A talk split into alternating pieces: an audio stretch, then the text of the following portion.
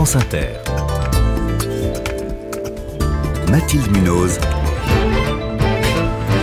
Le 5-7. Il est 6h21. Notre invité ce matin est un général, ancien chef de la mission militaire française auprès de l'ONU. Bonjour Dominique Trinquant. Bonjour. Ces dernières 24 heures, les frappes israéliennes sur Gaza se sont intensifiées. Des tours, des mosquées, des banques, des immeubles résidentiels ont été détruits. Israël annonce aussi un siège complet de Gaza. Pas d'électricité, pas d'eau, pas de gaz.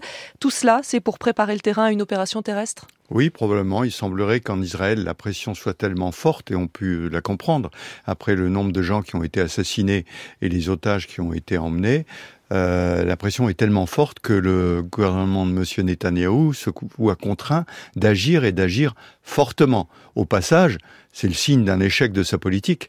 Euh, lui qui était orienté vers la Cisjordanie et la colonisation est obligé de s'occuper de Gaza où il pensait euh, qu'une trêve était en place et qu'il ne risquait rien. Et Benjamin Netanyahou hein, ne s'en cache pas. Hein. Il promet, dit-il, de réduire en cendres tous les endroits où le Hamas est basé. Est-ce qu'il est réellement possible de cibler le Hamas sans toucher les civils vu la densité de population euh, dans la bande de Gaza? C'est 6000 habitants au kilomètre carré. Hein. C'est l'un des territoires les plus peuplés du monde. Bien sûr, non, je pense qu'il y aura beaucoup de pertes Euh, ce qu'il faut voir derrière, c'est que le Hamas, euh, mouvement terroriste, il faut pas, faut pas le cacher, c'est un mouvement terroriste qui a qui a commis des crimes contre l'humanité en massacrant des civils parce qu'ils étaient juifs, euh, eh bien c'est l'aboutissement euh, d'années et d'années de propagande et d'une jeunesse désœuvrée qui n'a rien à faire, à qui on donne des armes et à qui on, on instruit depuis qu'ils sont tout petits qu'il faut massacrer euh, Israël et massacrer les Israéliens. Donc on va certainement tuer beaucoup de civils dans cette opération, mais je suis pas sûr que ça coupe les racines du mal. Et en parlant de civils, les terroristes du Hamas euh, comptent se servir des otages. Hein. Il y a des civils, on le sait, parmi visiblement une centaine d'otages israéliens, euh, pour mettre en péril cette offensive israélienne. Est-ce que c'est un chantage qui peut marcher? Alors écoutez, c'est une décision difficile, politique à prendre par le gouvernement. Est-ce que euh, on va attaquer, euh, quitte à perdre des civils? Le Hamas a déjà dit qu'il y avait des, des, otages qui avaient été tués déjà dans des bombardements.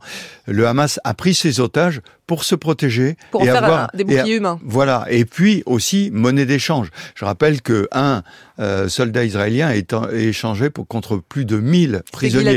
Et, il y en a mm. 5000 actuellement dans les prisons. Donc le Hamas a fait ça. Maintenant, peut-être que le gouvernement israélien décidera de ne pas rentrer dans ce chantage auquel cas il devra assumer la responsabilité de la mort de ses euh, otages. Mais est-ce que le Hamas euh, a encore des moyens militaires ou est-ce qu'il a tout donné ce week-end? En gros, est-ce que les otages sont sa dernière arme, entre guillemets? Non, alors je pense qu'il a beaucoup d'armes. Je pense qu'il s'est préparé à une opération israélienne. C'est pour ça que le, le, combat va non seulement faire des pertes chez les Gazaouis, mais aussi dans l'armée israélienne. Ne nous l'aurons pas. La dernière opération qui a été lancée à l'intérieur a provoqué beaucoup de morts dans la colonne qui a été envoyée. Donc euh, ils ont toujours des armes. Euh, on peut se poser des questions sur le, les roquettes. Mhm. C'est-à-dire qu'ils ont fait l'effet de saturation pendant les deux premiers jours. Est-ce qu'ils peuvent faire ça pendant très longtemps? Je ne sais pas. Mais en tout cas, euh, à l'intérieur de, Gaza, euh, je pense que la défense est préparée avec beaucoup d'armes. Pour le moment, hein, c'est un combat un contre un, si j'ose dire, hein, mais on voit que les États-Unis envoient de l'aide militaire à Israël. Est-ce qu'il y a un risque que cette guerre s'élargisse à d'autres belligérants par le jeu des alliances? Alors la, difficulté, c'est que euh, ceci arrive probablement aussi parce que les Palestiniens voyaient qu'ils étaient marginalisés. Avec les accords d'Abraham, euh, qui étaient entre Israël, les Émirats, euh, Bahreïn, le Maroc, le Soudan, on voyait qu'on parlait plus du tout. Euh, de, de, la Palestine. Et là, il y avait des accords qui étaient en cours, probablement avec l'Arabie Saoudite. Donc, euh, et ça, c'était intolérable pour le Hamas? C'est intolérable parce qu'ils étaient totalement marginalisés. Mais ils ont pour eux ce qu'on appelle la rue arabe, c'est-à-dire que les gouvernements voulaient traiter avec Israël, mais dans la rue arabe aujourd'hui, les gens applaudissent et applaudissent à cette victoire contre Israël qui reste l'ennemi de la rue arabe et singulièrement euh, des, des frères musulmans, puisque le Hamas est très lié aux frères musulmans.